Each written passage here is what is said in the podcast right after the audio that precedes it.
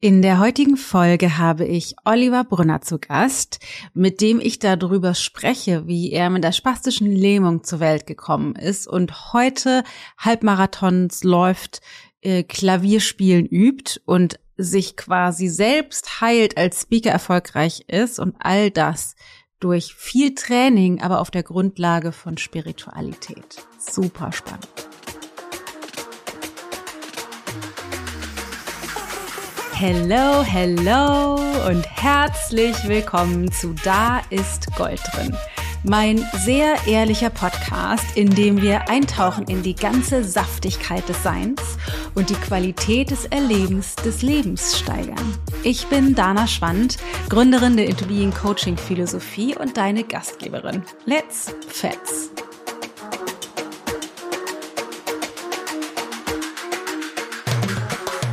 Ich habe Oliver gesehen auf dem Greater Festival und wie ich auch in dem Interview gleich sage, habe ich einen Großteil seiner Rede verpasst, weil ich mit jemand anderem im Gespräch war. Aber als die Menge anfing zu toben und immer lauter wurde, habe ich gedacht, okay, da muss ich mal hinhören und dann mich ein bisschen mit seiner Geschichte beschäftigt habe und einfach wahnsinnig beeindruckt war und dachte, ich möchte super gerne, dass ihr auch davon profitieren könnt, von ihm zu hören. Ein wahnsinnig inspirierender Mann, der gleich seine Geschichte im Interview teilt, aber körperlich unendlich behindert wurde oder behindert ist durch spastische Lähmung, also irgendwie die alle vier Gliedmaßen äh, gehemmt sind oder eingeschränkt nur nutzbar sind und wir wie sein Leben abgelaufen ist, was die Prognose war von den Ärzten und wie er das verändert hat, so dass er einfach wirklich krass ein super erfolgreicher Speaker ist, Workshops gibt, auch im kaufmännischen Bereich, im SAP-Bereich ultra erfolgreich war, mit seinen Kindern Feuerwerkskörper selber baut. Also es ist wirklich der absolute Wahnsinn. Und was mich besonders inspiriert, und da geht er sehr ins Details, also ein sehr spiritueller Podcast, ähm, vor allem in der zweiten Hälfte, wie er das trainiert und wie er das schafft und geschafft hat und immer wieder wählt, im hiesigen Leben was anderes zu kreieren als das, was augenscheinlich vielleicht seinen Körper festgeben könnte oder festlegen könnte, was für ihn möglich ist, darüber hinaus zu wachsen. Darüber sprechen wir in dieser Folge. Viel Spaß.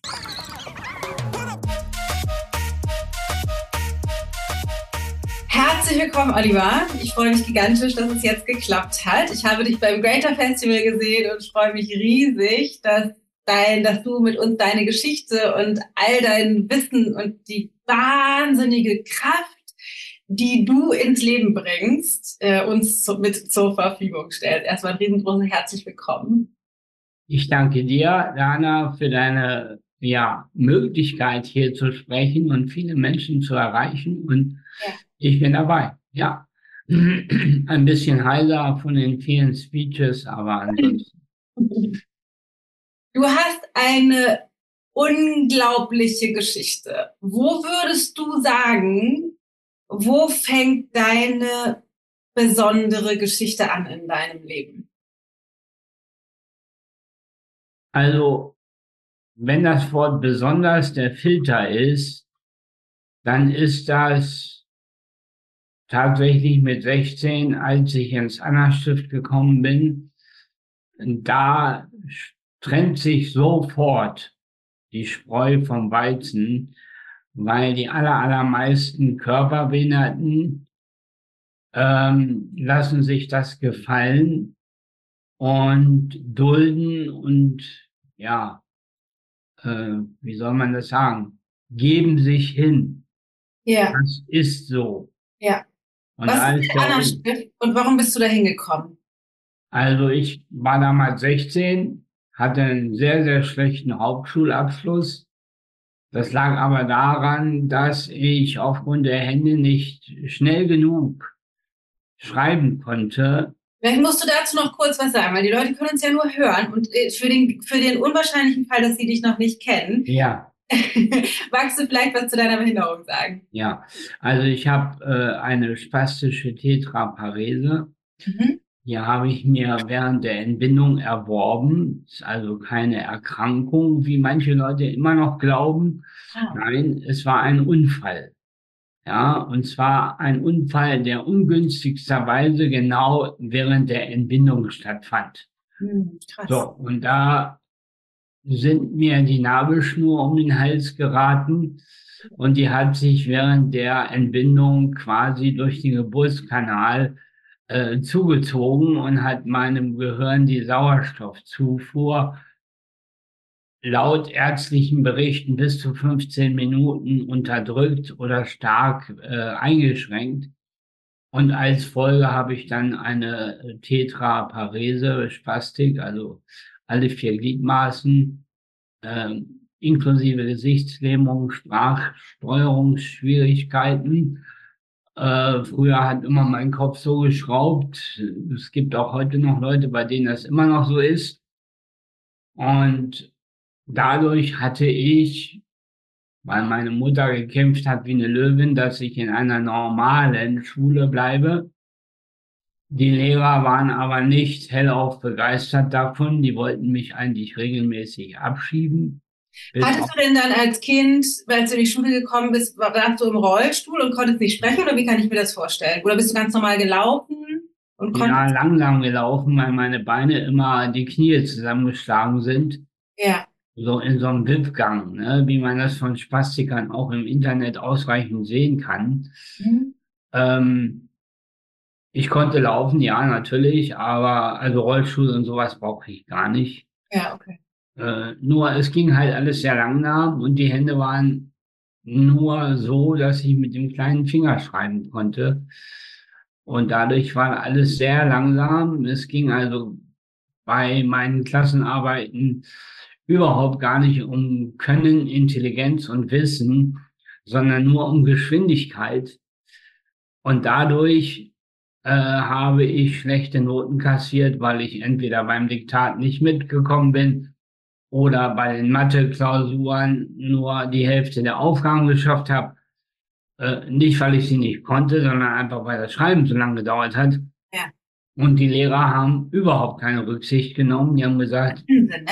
Wahnsinn, wie das gehen kann.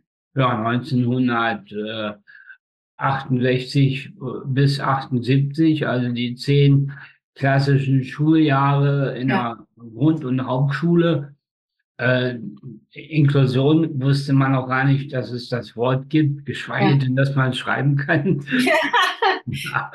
ne? So, und, und in diesem Kontext habe ich halt dann den schlechtesten Hauptschul Abschluss der Schule bekommen und mein Klassenlehrer, der mir sehr zugetan war, ähm, der hat mir noch in Mathe C-Kurs eine 4 minus gegeben, damit ich den Abschluss bekomme, weil der war Basis für eine Ausbildung, weil ohne Abschluss keine Ausbildung in Deutschland ja. ist nicht so. Ja. Und dadurch konnte ich dann über das Arbeitsamt in das Behindertenheim Hannover Anna-Stift Berufsbildungswerk mit 16 okay. Jahren. Da ging es hin. Genau, weil ich wollte eigentlich mit Chemie, ich wollte gerne Chemielaborant werden. Ach du Speck.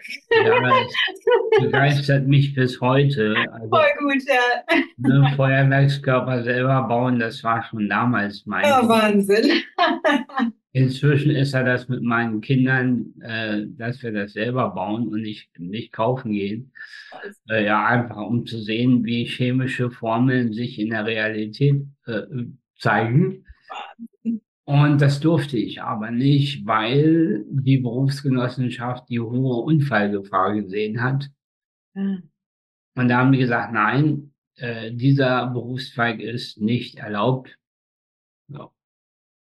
Und dadurch haben die im Anna-Stift erstmal gar nicht gewusst, was sie mit mir anzufangen wollen, sollen. Mhm.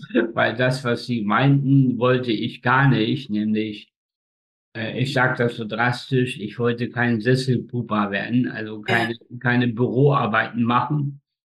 Äh, fand ich äußerst langweilig. Wir dürfen nicht vergessen, 1978 plus gab es kein Internet. Ja, ja, ja, I know. Da, kam, da kamen die ersten elektronischen Schreibmaschinen ja. und, und Kugelkopf und so ein Kram auf, ne? PCs in ganz weiter Ferne. Ja. Ne? Da hat man noch mit, mit einem Journal, das so gefühlte zwei Meter lang war, die Buchhaltung manuell gemacht. Also irre, ja, wenn ja. man heute denkt, womit man damals schon die Menschen äh, äh verschlissen hat, das ist dramatisch, ja, so. Und dann habe ich halt, bin ich da reingekommen und da war, um den Ratschluss zu bekommen, äh, für mich der erste besondere Moment, weil ich da zum absoluten Rebell geworden bin. Also ich mm. bin ganz akut aufgestanden, habe mich mit Händen und Füßen gewehrt, mein Körper auch. Ich habe eine schwere, wirklich schweren Hautausschlag bekommen. Der musste mit Cortisol behandelt werden. Was, was hast du bekommen? Ein Hautausschlag. Hautausschlag, okay. Im ganzen Körper extrem. Ich habe da gefühlte drei Wochen nur geheult, mhm. weil du kommst aus der Freiheit und landest im Knast. Weil man Behinderten ja nichts zutraut und weil man ja auch versichert ist, dürf, darf denen nichts geschehen. Also Fenster abgeschlossen, mit zwei Mann ein Zimmer, keine Intimsphäre null, äh, mit vier Leuten eine Dusche und so weiter. Katastrophal, ja. Die Ausbildung war sehr gut, ohne Frage. Die lief tagsüber ab, sehr professionell. Was war das dann für eine Ausbildung, wenn es kein Ja, genau. Ich habe erst dann in Büro Praktika gemacht, Bürogehilfe. Mhm. Und habe dann, weil ich den mit 1,0 bestanden hatte, bei der IHK in Hannover, die Urkunden gibt's heute noch, habe ich dann zum Bürokaufmann aufstocken können. Mhm. Das habe ich gemacht und aber damit ich da wieder rauskomme, musste ich einigen Unsinn anstiften, damit mhm. die mich da rausgeschmissen haben. du wolltest rausgeschmissen werden? Ja, weil sonst kommst du da nicht raus. Okay, krass. Ja. Entweder schiebt man dich in ein Pflegeheim ab ja, oder man gibt dir nach der Ausbildung irgendeinen Job, Büro, Büro, Bote, Telefonist, sowas. Mhm. Ja. Wie das heute ist, weiß ich nicht, aber damals war das so. Ja. Und ich weiß von ich, ich muss dir eine Frage nochmal vorher stellen, die geht mir die ganze Zeit durch den Kopf und bevor wir uns zu weit von der Schulzeit entfernen. Ähm, du hast es eben beschrieben, dass du sozusagen von der Freiheit in den Knast gekommen bist. Das heißt, irgendwie muss es sich ja vorher auf eine Art angefühlt haben wie Freiheit. Aber eine Frage, die ich habe, und ich weiß nicht, ob das politisch korrekt ist, aber eine Frage, die ich mir wirklich stelle, ist, wie war das denn für dich? Da war ja vermutlich schon in der Schulzeit so viel mehr sowas wie Wissensdurst, Lebensgeist, Kraft, Intelligenz, die du nicht, ich sag mal, faktisch aufs Papier gebracht hast. Also du ja kontinuierlich unter deinen Möglichkeiten, ich möchte fast sagen, gehalten wurdest, was nicht ganz stimmt, weil du, das hat ja niemand, das war ja das System eher sozusagen als ja, ja. und die und die nicht verständnisvolle Lehre, aber das hört sich für mich nicht nach Freiheit an. Also ich bin in einem kleinen Dorf aufgewachsen. Ja. Und war da als Dorftrottel integriert. Okay. Was heißt das denn genau? Ja. Das war okay. Ja, nun, man hat mich nicht für richtig voll genommen, mhm. aber als Spielkompane schon. Ja. Okay. So. Aber so wie das näher ranging an Freundschaften oder gar intimen Freundschaften, null. Ja, da war ich dann der Dorftrottel, der so mitgelaufen ist. Ne? Ja, aber ich hatte meine Freiheiten. Ich äh, bin durch die Wälder gestriffen, habe genauso viel Mist gebaut wie alle anderen Kinder, habe Leute geärgert, äh, habe äh, Kaugummi-Automaten geknackt und alles Mögliche, was man eben so in der Jugend so, so alles so anstiftet, ne? Ja. So, äh, bei uns war damals noch die DDR-Grenze. Ich bin im Westen aufgewachsen, aber auch wenn die DDR damals wasserdicht war, sind abends und spät Nachmittag in der Dämmerung immer die Volkspolizisten aus der DDR durch den Zaun rüber nach Westen und haben sich da dann eben doch das westdeutsche Bier und die und, und die Lebensmittel gekauft, die man drüben nicht gekriegt hat. Und dann haben wir die natürlich auch geärgert. Ne? So klassisch halt. Ne? Und weil du es sagst, ja, das stimmt tatsächlich. Ähm, das fing schon im Kindergarten an. Ich hatte Ideen, die meine Kindergärtnerin nicht nachvollziehen konnten. Die haben mich einfach nicht verstanden, wenn ich mit Lego oder mit irgendeinem anderen Bauklotzsystem irgendwas Verrücktes bauen wollte und die Hände haben nicht mitgespielt, mhm. dann habe ich mir immer so eine Kindergärtnerin gegriffen, habe gesagt, hör mal, steck mal den Stein dahin und den dahin. Ja. Die, die, wussten nicht, warum und wieso und, und muss das so kompliziert sein. Ne? So, das waren so die Standardsprüche. Und da habe ich dann zum ersten Mal gelernt, meine innere Stimme zu befragen habe innere Dialoge aufgebaut, die ich bis heute sehr, sehr schätze und nutze. Natürlich habe ich die heute so kultiviert, dass ich jede beliebige Aussage, die mir entgegenstellt, ob in der Wirtschaft, in der Politik oder sonst wo, äh, kann ich sofort gegenfragen, ohne meinen Mund zu öffnen und habe innerhalb von Millisekunden die richtige, korrekte Antwort als Gefühl. Ja, so. Und äh, ja, genau. Das klingt nach einer ziemlich intensiven Intuitionsschulung. Ja, das hat das Leben mich geschult. Bildern, ich kann, ich bin Visionär. Ich sehe heute schon die fertigen Konzepte, bevor man angefangen hat. Und das ist heute auch tatsächlich mein Hauptjob. Ich habe Seit Greater konnte ich mein SAP-Geschäft an meine Kinder weitergeben. Das ist Programmierung, ne? Das ist das ja, Training. Ich habe Training gemacht, überwiegend. Ich habe unterrichtet, viele Jahre, 35, um genau zu sein, rund um die Welt. Und äh, bin jetzt mehr in der Konzeption tätig. Ich konzipiere Rechenzentren, ich konzipiere ganze Akademien, äh, und, und, und, ja. Wahnsinn. Und Alles aus der Jugend, durch die Intuitionsschulung, so will man sie nennen, ja. Das ist, ist irgendwie total interessant, weil man ja so landläufig als, ich sag mal, klassisch normal funktionierender Mensch, was ich das Privileg habe zu sein, würde man ja automatisch erstmal antizipieren, dass jemand, der körperlich behindert ist, benachteiligt ist. Und das äh, von dem, was du bisher geschrieben, äh, geschrieben, erzählt hast, stimmt es natürlich auch in bestimmten Bereichen, dass man dich irgendwie anders behandelt hat oder du nicht ernst genommen wurdest oder da fast wie eingesperrt wurdest in dem Stift. Und doch ist das natürlich eine Qualität, die dir ja auch irgendwie ermöglicht wurde dadurch, oder? Wie siehst du das? Also auf jeden Fall ist es so, du bist in dem Augenblick behindert, wenn du andere für dich entscheiden lässt. Hm.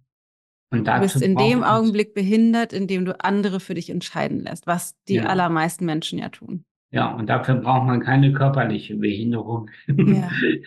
Die kann auch sein, aber guck mal, wie viele Arbeitnehmer äh, für sich entscheiden lassen, wie viel zu, zu verdienen haben. Da ja, geht's ja schon mal los. Das ist doch fürchterlich, oder? Ja. okay, du bist also dann eingestiegen in deine rebellische Phase. Ja, du hast dich aufgelehnt. Das heißt, du hast einen Ausschlag bekommen und was noch? Also was ist sozusagen noch passiert in der Zeit? Ja, ich habe natürlich, wie gerade schon gesagt, eine hohe Intuition entwickelt. Ja. Und ich habe gelernt, die richtigen Fragen zu stellen. Ja. Jetzt könnte man sagen, was sind denn richtige Fragen? Antwort, die, eine richtige Frage kommt immer aus dem Herzen und sie kommt niemals aus dem Kopf. Mhm. Aus dem Kopf kommen Mainstream-Fragen. Äh, was kann ich lernen? Äh, wo finde ich einen coolen Job? Und so ein Kram. was muss ich tun, um dazu zu gehören und all diese Sachen. Das sind so reine Kopffragen. Äh, die werden nicht beantwortet. Da denkt man sich dann irgendeinen Schrott aus und den macht man dann. Ne? So, bis man merkt, dass es schlecht war. ja, so, aber so richtige Fragen sind im Grunde genommen existenziell. Ja, was soll ich auf diesem Planeten? Fragezeichen. Ist zum Beispiel so eine Frage. Hm. Hm? Weshalb bin ich hier? Was ist meine Berufung? Und als ich diese Fragen gestellt habe, fing es an. Da kamen Antworten? Genau, da kamen dann Antworten. Äh, zum Beispiel, weil ich es auf der Greta-Bühne gesagt habe, die Antworten kommen aus deinem Leben. Ja, das kann ein zufällig zugehörtes Gespräch in der U-Bahn sein, wo sich zwei Leute unterhalten. Du hörst mit einem Ohr so ein bisschen mit und denkst, jetzt, das ist es. Oder, oder, tausend Sachen. Und bei mir war es damals im Angelstift der Radiosprecher. Ich habe auf dem Bett gelegen und da sagt er ganz offensichtlich nur zu mir, if you can dream it, you can do it. Mhm.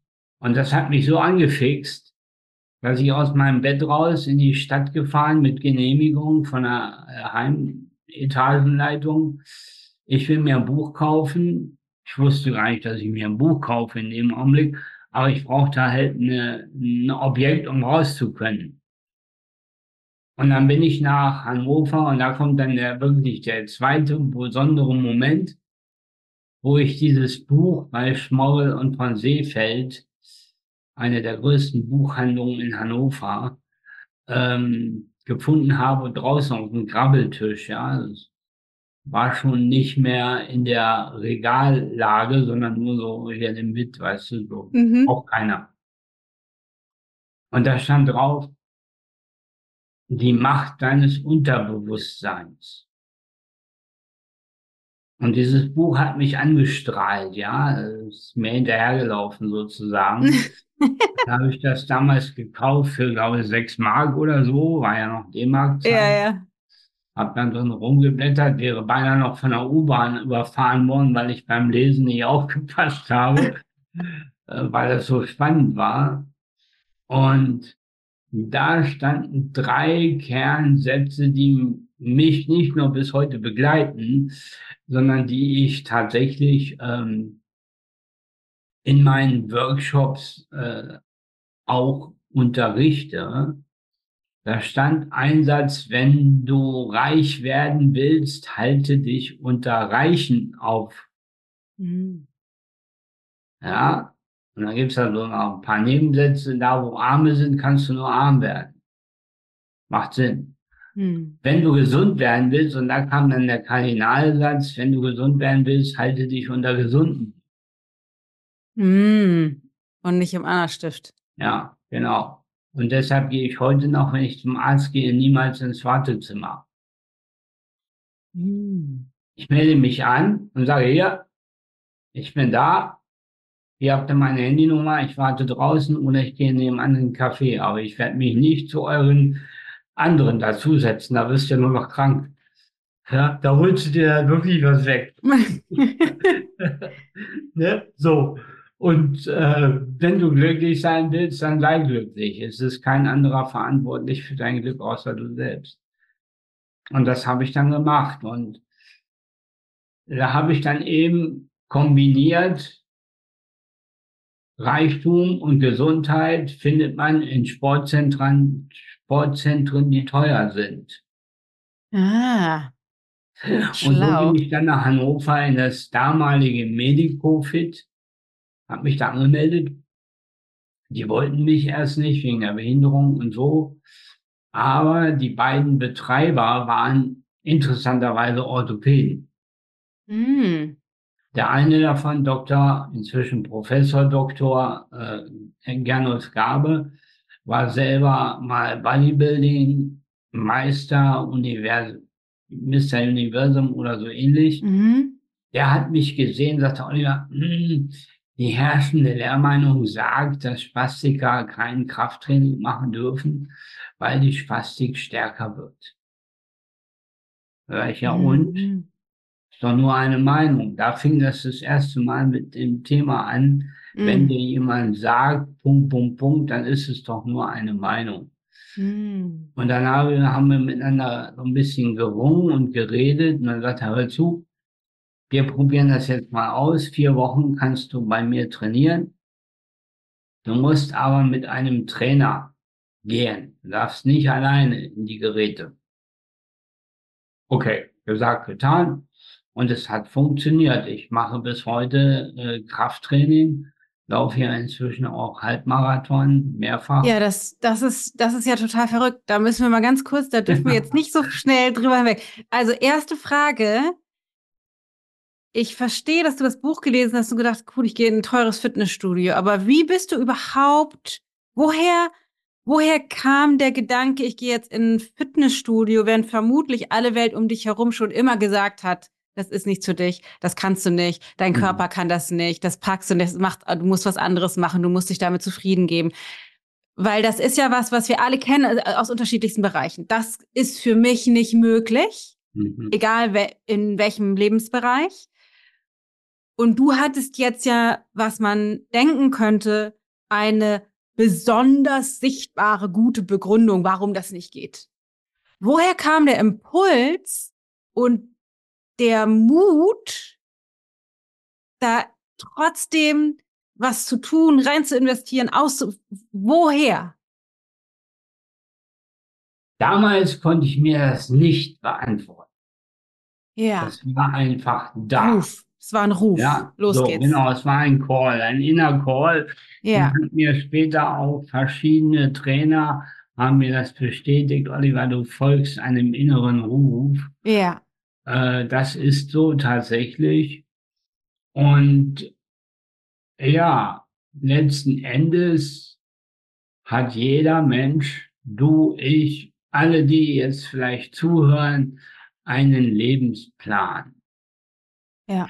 Und diesen Lebensplan, den gestalten Sie. Das macht nicht irgendjemand für dich, sondern das machst du. Und dieser Lebensplan ist dir unbewusst zugänglich. So. Und wenn du ein bisschen Intuition lernst, deine innere Stimme hörst, dich nicht so wichtig nimmst. Das ist, glaube ich, das Allerwichtigste, sich mal wegzunehmen, das Ego mal an die Seite zu schieben, äh, bla bla, halt mal die Klappe, ja, so. dann, dann kommt, dann kommt die Seele, dann kommt das Geistige nach vorne und dann kriegst du halt diese Messages. Und bei mir war es tatsächlich so, ich habe in Hannover einen auch wie, wie so oft einen Spätnachmittag auf meinem Bett gelegen und vor mich hingeträumt. Und ähm, da kam tatsächlich so wie ein Loch in der Decke, muss ich das heute sagen, öffnete sich so die Decke für mich virtuell. Mhm. Da kam ein wunderschönes Gesicht mhm. und fragte mich, bist du bereit? Ich habe nur Ja gesagt. Ich habe keine Ahnung, wo, wofür, weshalb, was, null. ich habe nur gesagt Ja. Und dann schloss sich das wieder. Dann war das wieder eine klassische weiße Decke, wie in allen Räumen. Und dann fing das an zu laufen, ja. Dann lernte ich Leute kennen äh, im Sportcenter, die mich dann finanziell gefördert haben. Äh, so begann das. Also da kamen dann die berühmten Engel auf mich zu, hm. in Menschengestalt, ja, die dann gesagt haben, Mensch, du, ähm, du bist Kaufmann, könntest du nicht meinem Sohn durchs Wirtschaftsabitur treiben? Äh, Und so bin ich auf die Idee gekommen, meine eigene Schulbildung nachzuholen, vom schlechten Hauptschulabschluss, dann in der gleichen Schule, wo ich diesen jungen Mann geholfen habe, sein Abitur zu schaffen, es war damals die Dr. Buhmann Schule in der Prinzenstraße in Hannover. Die gibt es da heute noch äh, an der Ecke. Und da bin ich dann mit dem jeden Tag vier Stunden nach der Schule, habe ihm seine Hausaufgaben begleitet und habe dafür Geld bekommen. Und mit diesem Geld konnte ich meine eigene Wohnung finanzieren, äh, meinen Führerschein machen, habe mich bei der Schule auch angemeldet, habe gesagt, was muss ich machen? Das heißt, erst brauchst du einen Realschulabschluss, weil ohne Realschulabschluss kein Abitur. Also kein, wirst du nicht zugelassen aufs Gymnasium. Habe ich gemacht. Zwei Jahre Berufsfachschule, Abschluss, Sekundarabschluss. Eins erweitert. Bestanden, wunderbar. Wieder zur Schulleitung. Damals gab es tatsächlich noch den alten Dr. Buhmann. Ja, mhm. den gab es noch. Der ist inzwischen natürlich schon längst heim. Aber äh, damals gab es ihn als Rektor und der hat gesagt, na klar, und weil du ja schon Kaufmann bist, brauchst du die äh, elfte Klasse nicht mehr besuchen. Du mhm. kannst gleich in die zwölfte springen. So, weil, so, und dann haben das natürlich die anderen Lehrer mitbekommen. Und da sind dann wieder diese berühmten Engel, ja, in Menschengestalt. Da kam ein Mathelehrer und sagte, Mensch, Oliver, eine ganze, ein ganzes Jahr im Abitur zu überspringen, ähm, das ist in Mathematik mal ein dickes Brett, ne? Integralrechnung, Algebra und so weiter. Äh, da werden die, die, da wird die Basis gelegt. Wenn du die nicht kannst, brauchst du hinterher nicht weitermachen. Und dann hat er mit mir in den Sommerferien dieses elfte Schuljahr in Mathe nachgearbeitet. Wow. Sodass ich in die zwölfte springen konnte mit dem Wissen all der Schüler, die in die zwölfte gekommen sind. Also Wahnsinn. Also das sind so Hilfestellungen, die dann so aus ja. dem Nichts ja, krass. ja, so entstehen. Das ist das, was Ging ich das in meinen Workshops sage. Wenn du einen Schritt nach vorne gehst, dann macht das Leben auch einen. Hm. Du brauchst immer nur den halben Weg gehen.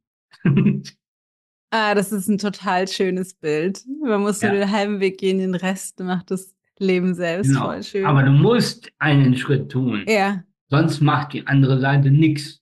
Ja. Ja, das ja. macht total viel Sinn. War das, war das in der Zeit anders für dich mit dem Schreiben? Weil das klingt so total überfliegermäßig. Du hast dein, den, den Kaufmann ja gemacht in diesen zwei Stufen und dann hast du deinen Realschulabschluss nachgemacht, dann die Klasse übersprungen, in den Sommerferien die ganze Mathe nachgeholt, dann ein Abi gemacht. Wie war das da? Gab's, also war, warst du da sozusagen körperlich fähiger, schneller zu schreiben? Oder war das schneller Schreiben kein Problem? Oder hast du eine Tastatur benutzt? Oder? Nee, nee. Also auch damals, wir reden ja vom Jahr 1986 bis 88, 84, ja. 84 habe ich angefangen, die Realschule nachzumachen. Dafür habe ich dann in Summe drei Jahre gebraucht und bin dann 87 mit dem Wirtschaftsabitur äh, aufgehört und nach Lüneburg zum Studieren gegangen. Ah, wie schön. Ja, ja, aber mein Schreiben war nach wie vor noch schlecht. Zu langsam. Aber da das eine Privatschule war, ah. hatten die gar kein Interesse, dich irgendwie zu mobben. ja, sondern ja. sie wollten einfach, dass ihr eigener Schulschnitt gut wird, weil es war ja Werbung. Okay. Je mehr Leute durch das staatliche Abitur kommen, desto besser ist die Schule. Ja, okay. Ja? Und, und so haben die sich äußerst bemüht. Ich habe äh, bei den schreibintensiven Dingen einfach nur mehr Zeit bekommen. Ja, total fair. Ja? Mhm. Ich habe keine anderen, also keine inhaltlichen Hilfestellungen. Ja, brauchst nur, du ja auch nicht. Genau, nur langsam schreibt er, also kriegt er eine halbe Stunde länger. Sowas zum Beispiel. Ja, voll gut. Ja, so. Und das ging da plötzlich. Und dadurch habe ich anständige Noten, war auch einer der besten mit. Man hat dann versucht, immer auch von mir abzuschreiben. da ist mir immer noch ein Bild in Chemie, weil bis heute sehr affin. Äh, ich hatte, es war die letzte Klausur vor, vor der Abiturzulassung. Und ich habe nicht mehr gelernt, weil ich hätte eine 5 schreiben können oder eine 1. Meine Note ähm, 1,8 oder 1,9 hätte sich nur noch marginal verändert. Da habe ich nicht gelernt. Ich gedacht, was soll das? So. Neben mir, der sagt, Oliver, ich muss abschreiben, ich habe keine Ahnung. Da sage ich, ich auch nicht. so, ich habe eine 3 geschrieben und eine 5. ja, so, weil er das abgeschriebene noch nie mehr richtig abgeschrieben hat. ja, so. Äh, ja, das ist also real passiert. Ja, so. Äh, aber ansonsten war ich, glaube ich, ein ganz normaler, guter Schüler, der auch wie alle anderen mal seine Hausaufgaben nicht gemacht hat, ständig zu spät gekommen ist und, und, und. Also alles das, was wir alle kennen. Ja. So. Ja. Deine, wenn ich das richtig erinnere, haben die Ärzte damals deiner Mutter ja eine andere Zukunft für dich prognostiziert. Ja. Ist das richtig? Was ja. haben die Ärzte zu deiner Mutter gesagt? Ja, Originalton, sie haben ein Sorgenkind geboren. Ne? Ob daraus überhaupt was wird, können wir heute noch gar nicht sagen, weil sie haben ja damals keine Diagnosegeräte gehabt. Ja. Gab sie, die hatten ja noch nicht mal einen Namen für die Behinderung. Hm. Die wussten nur, da ist 15 Minuten was ganz akut schiefgegangen. Weil als ich geboren und ent, ent, entbunden war, soll mein Körper blau, richtig blau, dunkelblau gewesen sein. Ja, so wie man, äh, ja, Menschen, die keine Sauerstoffzufuhr haben, die werden ja, auch. Ja. So. Und die, die haben dir doch, wenn ich es richtig erinnere, auch prognostiziert, dass dein Körper also, dass du vermutlich nicht, ist das richtig, dass du nicht laufen können wirst und sowas? Genau. Richtig, oder? Ja. ja Wie so kann das denn sein? Ja, du konntest ja am Anfang nicht laufen und jetzt ja. läufst du Halbmarathons. Ich ja. nicht übrigens. Ich habe ganz mhm. gesunde Beine. Mhm. How? Wie?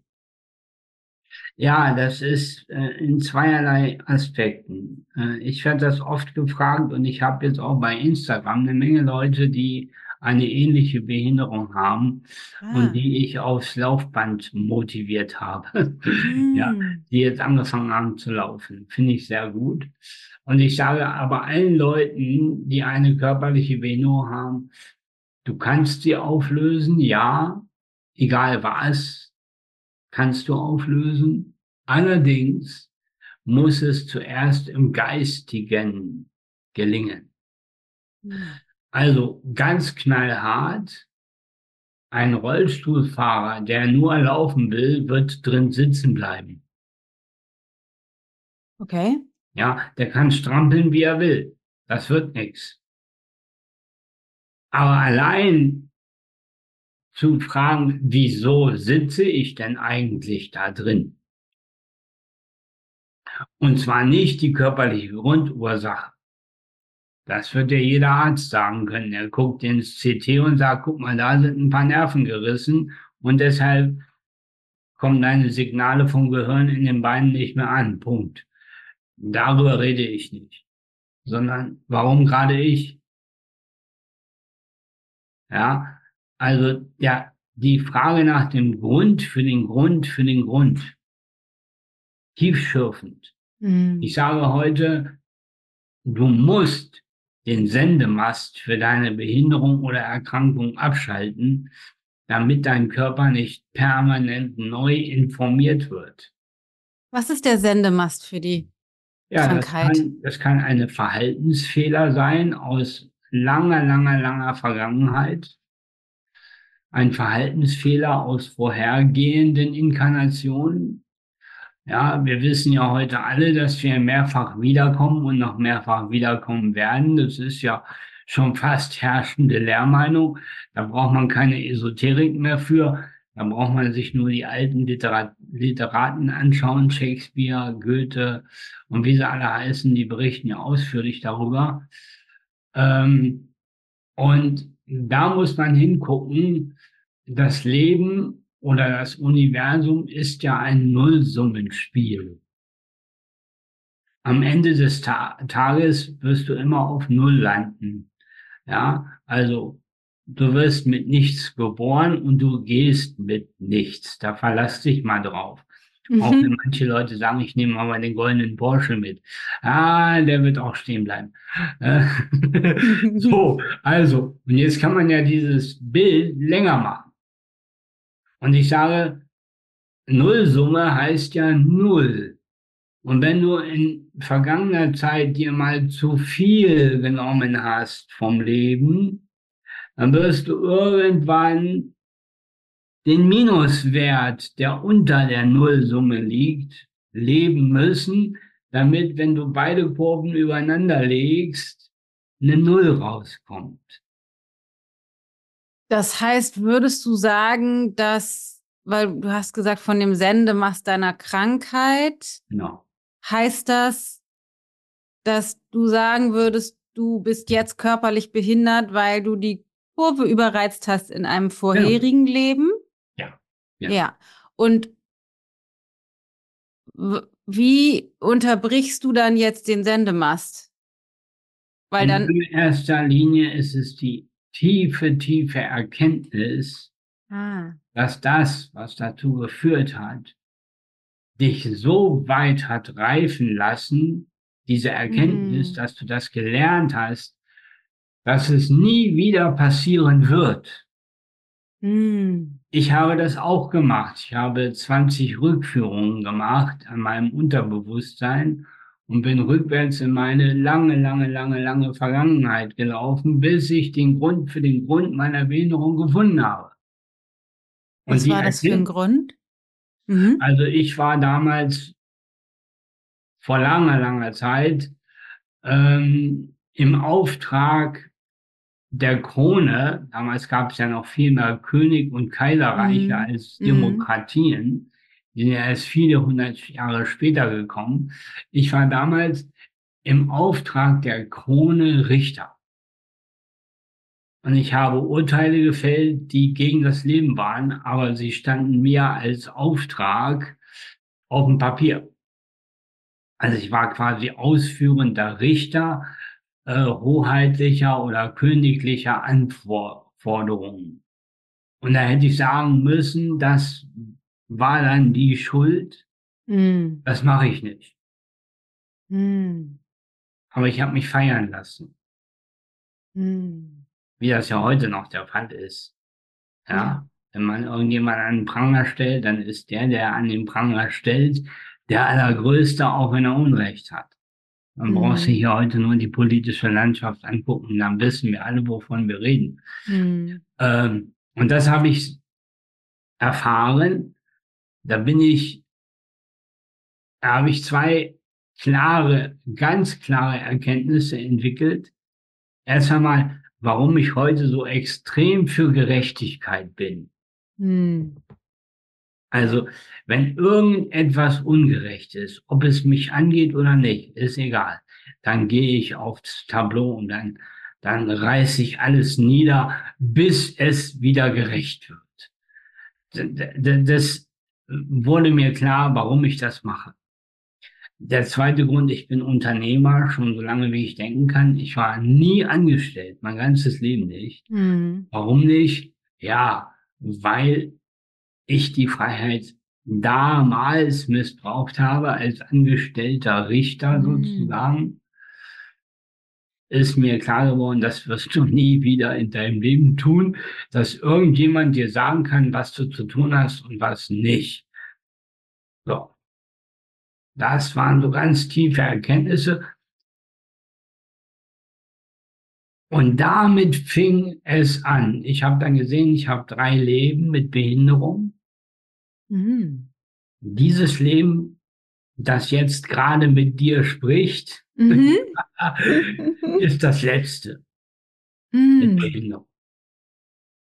So, und aus der asiatischen Kultur kommt der Satz, du kehrst immer in das Leben zurück, aus dem du gekommen bist. Okay. Und darum löst sich meine Behinderung jetzt auf, ah. damit die nächste Runde frei ist. Wahnsinn. Deshalb kann ich mit Fug und Recht und so wie ich spreche sagen, es geht. Du bist nicht Gefangener deines Lebens, im Gegenteil. Das, der Schlüssel ist die Erkenntnis, am Ende des Tages ist es immer eine Null. Und wenn du einmal zu viel nimmst, dann wirst du auf der anderen Seite einmal sehr viel mehr geben müssen.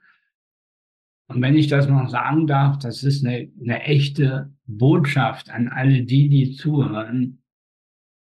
Ich habe in altgriechischen Texten einen Satz gefunden, der so für uns akt aktuell ist.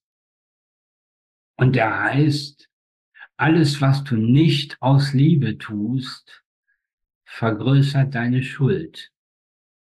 Hm. Und diese Schuld wirst du nur durch Liebe abbauen können. Hm. Und wenn die Schuld abgebaut ist, kommt das Rad des Lebens zum Stehen.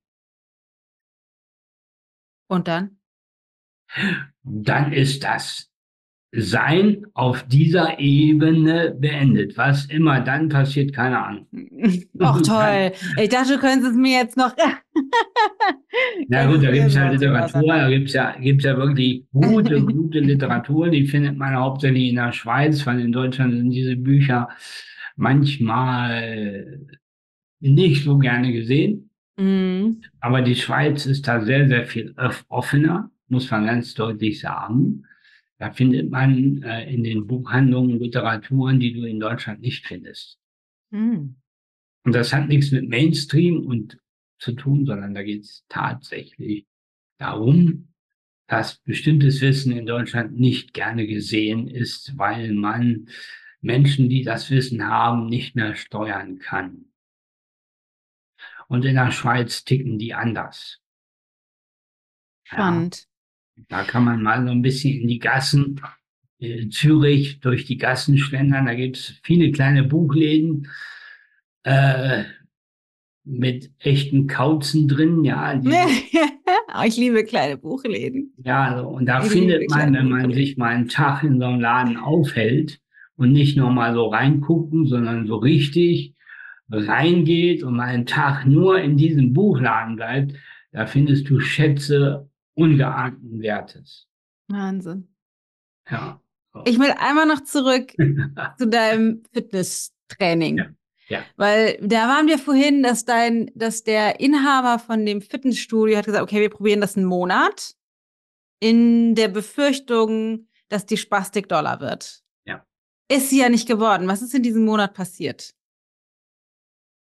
Ja, im Grunde genommen habe ich meinen beruflichen Start damit begonnen, weil, wie ich vorhin schon gesagt habe, war da jemand, der hat mich in den Geräten trainieren sehen und ich mache das tatsächlich heute noch.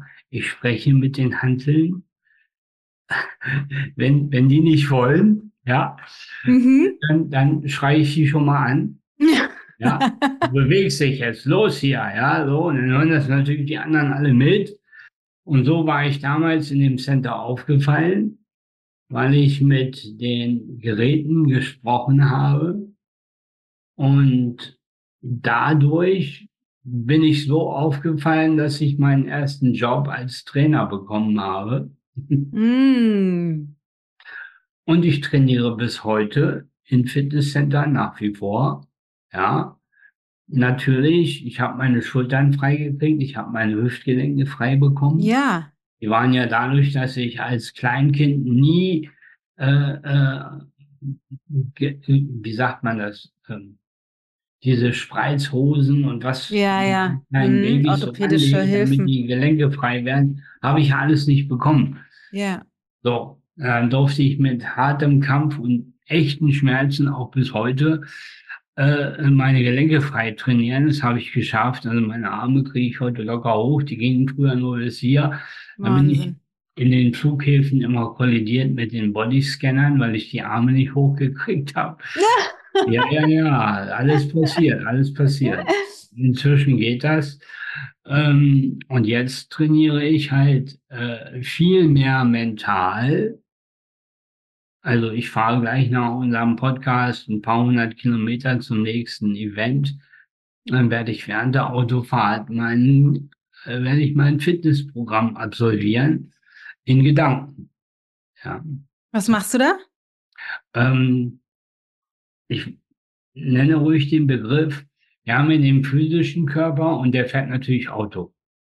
Ja. ja so, da kannst du ja nicht mal eben nach hinten gehen äh, während der Fahrt. Das klappt ja nicht. Oder sollte zumindest so sein. ich arbeite mit dem Lichtkörper. Ja. So, ich trainiere meinen Lichtkörper, indem ich die physische Hand am Lenkrad habe, aber der Lichtkörper spielt Klavier. Sowas. Wie machst du das? Ist das, ist das sowas wie Gedankenreisen oder wie kann ich mir das vorstellen? Da kommt das wieder ins Spiel, dieses Visualisieren. Ja. Dieses Sehen. Ja. Und wir haben ja alle, du, ich, alle, die jetzt zuhören, haben alle einen Lichtkörper. Den kann man ja sehen. Der ist ja nicht imaginär oder man muss dran glauben oder so ein Unsinn. Nein, nein, der ist ja da. Und da gibt es ja auch eine Technik, die man kaufen kann, frei zugänglich für jedermann, wenn er ein bisschen Geld hat. Das ist die berühmte Kirlian-Fotografie. Mhm. Und mit dieser Kamera kann man den eigenen Lichtkörper sehen. So. Und ich kann das ohne Kamera. Das kann man mhm. trainieren. Das ist kein Hexenwerk, das ist auch keine Gabe, das ist einfach tun. Ja, ein paar, ein paar äh, kleine Aspekte äh, berücksichtigen. Das kennst du ja von dir selber. Wenn du in den Sternenhimmel guckst, ist der Stern weg. Mhm. Guck doch mal rechts vorbei. Dann taucht der plötzlich auf und zwar viel mhm. heller und mehrere Sterne in Gruppen, die du, wenn du direkt drauf guckst, nicht siehst. Mhm. Und so gibt es noch ein paar andere Tricks, wie man Augen sehen kann und Lichtkörper. Und äh, dann sehe ich meine Finger, weil der Lichtkörper ist nicht betroffen von der Behinderung. Mhm. Der ist gesund. Ja, da sagen ja sogar Leute, die das richtig sehen können, wenn jemand ein, ein amputiertes Bein hat, der Lichtkörper ist noch dran. Ah. Ja, so, das wird häufig bestätigt. Also das ist ein bekanntes altes Wissen, ja. So, und, und das, so trainiere ich heute und äh, das wirkt. Also ich habe jetzt angefangen letzte Woche mit Cello spielen. Wahnsinn. Und äh, weil mir diese Frequenz dieser Tonlage sich enorm auf meine Behinderung positiv auswirkt. Die Frequenz von Cellos? Genau, genau. Ah. Ja. Und dann werde ich jetzt im Februar anfangen, äh, Klavier zu üben. Physisch. Nicht nur astral, sondern physisch. Ja, genau. Und äh, ja, das mache ich aktuell und, und so bin ich auch zum Marathon gekommen. Ich habe den erst im Geiste gelaufen. Ich habe mir Leute genommen, die äh, im Geist, die, die real Marathon gewonnen haben. Geoffrey Mutai zum Beispiel, glaube ich, Weltmeister. Und den habe ich auf YouTube gefunden und habe mir seine Lauftechniken angesehen und habe mich dann in den Film projiziert. Mm. Und dann ist natürlich klar, üben, üben, üben, ja. üben. Und da musst du ja schon durch den physischen Körper das noch durch, ne? Natürlich. Ja. volle Kanne, da gibt es auch nichts. Da kann auch keiner sagen, ja, ich glaube dran, dann geht das schon. Nein, nein, nein, nein. Nee. Ich habe das ja mit der rechten Hand, da sind ja Muskeln, im rechten Arm. Mhm. Die sind zwar da, aber noch nie benutzt worden. Mhm. So, die fange ich jetzt an, physisch zu trainieren. Das ist das, eine echte Herausforderung, ja, weil mein Gehirn ja gar nicht weiß, ja. wie es diese Muskeln ansteuern soll. Und ja. dann nehme ich den Lichtkörper hinzu. Okay, ich habe das jetzt ich muss das jetzt nochmal genau wissen, weil ich nämlich, ich habe keine Behinderung, aber ich habe äh, einen Teil zwischen meinem Brustkorb und meinem Becken, den ich auch, glaube ich, noch nie benutzt habe. Ich mache gerade so komisches Personal Training, was ganz verrückte Bewegungen beinhaltet, um diese Bereiche, die ich nicht ansteuern kann, stelle ich mir ein bisschen so ähnlich vor. Vielleicht nicht so radikal, aber ein bisschen, dass ich die versuche anzusteuern. Wie nehme ich jetzt, das wüsste ich gerne, weil es ist nämlich auch furchtbar anstrengend, wie nehme ich jetzt meinen Astralkörper hinzu für diese Arbeit, für diese Übungen, die ich mache? Achtung, nicht den Astralkörper. Ach so. Der, Äther, der Ätherleib. Okay. Der Astralkörper ist der dritte Körper. Du hast den physischen, dann kommt der Äther- oder Lichtkörper und dann kommt erst der Astralkörper. Okay. Und der Lichtkörper steuert deine Physik. Deswegen, Wie nehme ich jetzt den Lichtkörper dazu? Ja. Ähm, Meditation. Ja. Innerer Dialog. Durchaus mit Energien. Ja. Manche nennen sie Engel. Okay. Ja, allerdings muss man hier doll aufpassen, dass man nicht in die falsche Richtung gerät. Ich rede hier nicht von der Esoterik. Ja. Ich rede von der Spiritualität. Das ist ein Unterschied wie Tag und Nacht. Ja, sehe ich die genauso. Esoteriker benutzen oftmals Halbwissen, gefährliches Halbwissen, um Geld zu verdienen.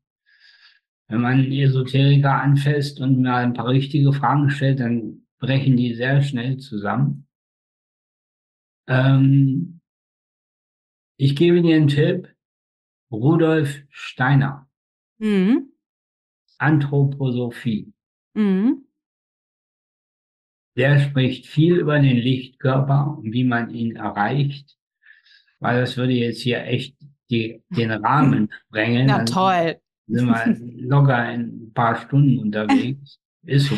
Und du machst es aber separat, ne? Du hast ja gesagt, du fährst Auto und trainierst den Lichtkörper mhm. und dann fängst du demnächst an, den physischen Körper zum Klavierspielen genau. zu trainieren. Das ja. heißt, ich muss sozusagen nicht, während ich meine Übungen mache, das machen, sondern ich kann das in meine Meditation einbauen, üben und mhm. dann habe ich sozusagen zusätzlich das Training mit dem physischen Körper. Habe ich richtig verstanden, genau. oder?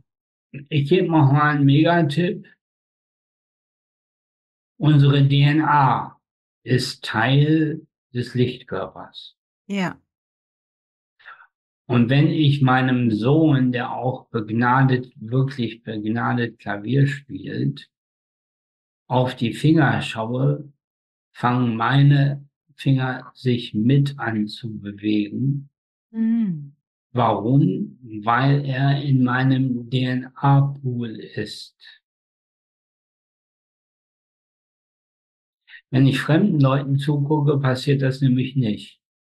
Ach, krass. Ja?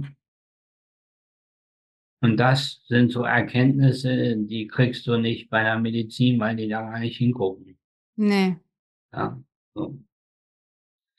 Und Gut, das kriege jetzt, ich glaube, ich kriege meine Kinder nicht dazu, diese Übungen zu machen, damit ich sie mir angucken kann. Nee, nee, nee. Aber das nur, nur, wie gesagt, also ja. Rudolf Steiner ist ja. ja. ein sehr guter Informant.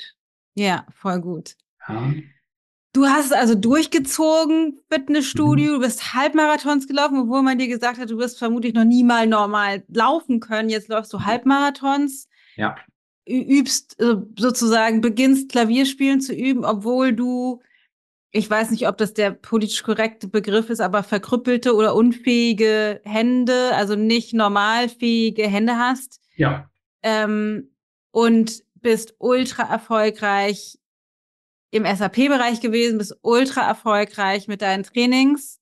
Ja. Und das geht jetzt gerade total durch die Decke. Du bist als Speaker unterwegs in der, in so branchenübergreifenden, wahnsinnig vielen ja. Unternehmen inspirierst du Menschen loszugehen, über sich hinauszuwachsen, sich nicht von den scheinbar vorhandenen Grenzen begrenzen zu lassen. Ganz genau. Grenzen sind nur im Kopf. Ja. Ich bringe ja mal gern das schöne Beispiel. Du stehst an der deutsch-schweizerischen Grenze. Mhm. Und da kommt ein Spatz aus der Schweiz nach Deutschland geflogen. Wirst du sagen, guck mal, da kommt ein Schweizer Spatz? Oder wirst du sagen, guck mal, da kommt ein Spatz? ja. Super schönes Bild. Ja. So. Also, es gibt keine Grenzen, außer die in deinem Kopf. Und für die bist du, sorry, ganz alleine verantwortlich. Ja. Da gibt es niemanden, dem du den Finger zeigen kannst. Ja. Ja, es gibt natürlich Leute, die haben dir Grenzen geimpft. Ja. So, die Blockaden, das tut man nicht, das darf man nicht, das steht ja nicht zu. Aber dafür habe ich ja beim Greater Festival eine super Übung, wie ich inzwischen weiß, präsentiert. Und ich kriege so viele Zuschriften, dass Leute diese Übung für sich machen und befreiter durchs Leben gehen oder in meine Workshops kommen und fliegen nach Hause und sagen, was ist denn hier passiert? Das hat ja äh, noch kein Therapeut in Monaten geschafft, was du in zehn Minuten bringst. Sag ich, na ja, Bremsklotz wegnehmen, Gang rein, Gas geben, oder? Wenn du den Bremsklotz aber stehen lässt, dann hilft Gang rein und Gas geben nicht. ja, Wahnsinn. Also wenn ja, du heute in die Welt guckst, die Leute geben alle Gas wie die Bekloppten, ja, gehen noch einen Gang höher, noch einen Gang höher, merken gar nicht, dass die Räder durchdrehen. Ja. Also erst die Räder in einen Grip bringen und dann Gas geben. Das macht Sinn. Und dann funktioniert das sogar. Okay, dann alle, die Info an alle, die das jetzt hören. Wir werden das auch in den Shownotes verlinken. Guckt euch auf jeden Fall nochmal oder hört euch die Speech vom Greater Festival an. Gibt's bei YouTube ähm, hochgeladen, kann man irgendwie nochmal reingucken. Ansonsten findet man dich, glaube ich, überall auf den sozialen Medien, Website. Du hast, glaube ich, auch einen eigenen Podcast, überall. Instagram. Ja, meine Oliver Brunners, überall. genau, meine Homepage kennt ihr, oliverbrunner.com. Genau, verlinken wir alles. Ja. Ähm, sensationell. Darum, mir geht es wirklich darum, dass die Menschen endlich frei werden von diesen unsinnigen Erziehungsmüll. Ja. Knallhart. Mannigfaltigen, den, den ja. eigenen, den aus der Kindheit, den von der Schule, von der Gesellschaft, genau. gibt ja unend, ja. Super schön. Oliver, vielen, vielen, vielen Dank für die große Inspiration, die du bist. Es ist irgendwie, manchmal denke ich, fast, es ist so komisch, dass wir, dass es für uns Menschen leichter ist, jemandem von dir zu glauben, dass es geht, weil es so offensichtlich ist, dass du durch so viele Grenzen hindurch katapultiert bist, die so viele Menschen für unmöglich gehalten haben. Also es macht es so viel sichtbarer und gleichzeitig ähm, ist, ist, bist du da dadurch natürlich auch wie so ein Trailblazer, dass man, dass man einfach sieht, okay, krass, es geht halt eben doch. Deswegen vielen Dank fürs Vorangehen. Ich weiß aus meiner Erfahrung mit meinem kleinen Weg, dass dieses Vorangehen ja sehr, sehr inspirierend und freudvoll und auch sehr schmerzhaft ist. Das Training ja, ist ja auch in, intensiv. Ähm, deswegen vielen Dank für alles, was du rausbringst. Vielen Dank für deine Zeit. Es, äh, es war mir ein Fest. Dankeschön. Mir hat gestern Abend noch einer einen Satz geschickt. Du bist das Ende meiner Ausreden, hat er geschrieben. Ah. Das finde ich cool. Ja. Ja, also in diesem Sinne, ich bin gerne das Ende eurer Ausreden. Aber es ist ein perfekter Schlusssatz. Ich danke ja? dir. Ich danke dir für deine Zeit und dass ich hier sein darf. Und, ja, mal schauen, was noch so alles passiert.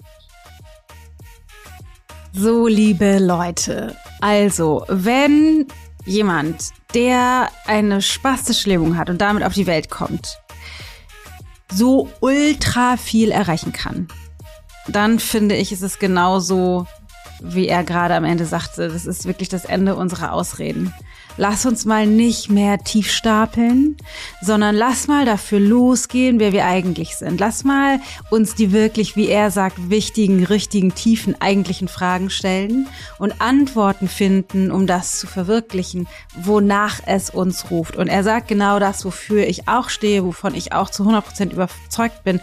Wir haben alle einen inneren Ruf. Wir haben Impulse und Ideen, wohin es uns zieht. Unser Verstand hält uns nur davon ab, dahin zu gehen. Und das ist jetzt eine Aufforderung, dich von dem Verstand und von den ganzen äußeren Begrenzungen und Konditionierungen, Geschichten nicht zurückhalten zu lassen, sondern wirklich loszugehen, wonach es dich ruft. In diesem Sinne, hoffe ich, dass du ganz viel mitnehmen konntest. Wenn du glaubst, dass diese Folge für irgendjemanden, den du kennst, inspirierend, hilfreich, wertvoll sein könnte, dann teil sie bitte, bitte, bitte. Ja, weil da steckt einfach so wahnsinnig viel drin. Ich denke an dich, pass auf dich auf, wir hören uns nächste Woche wieder. Deine Dana.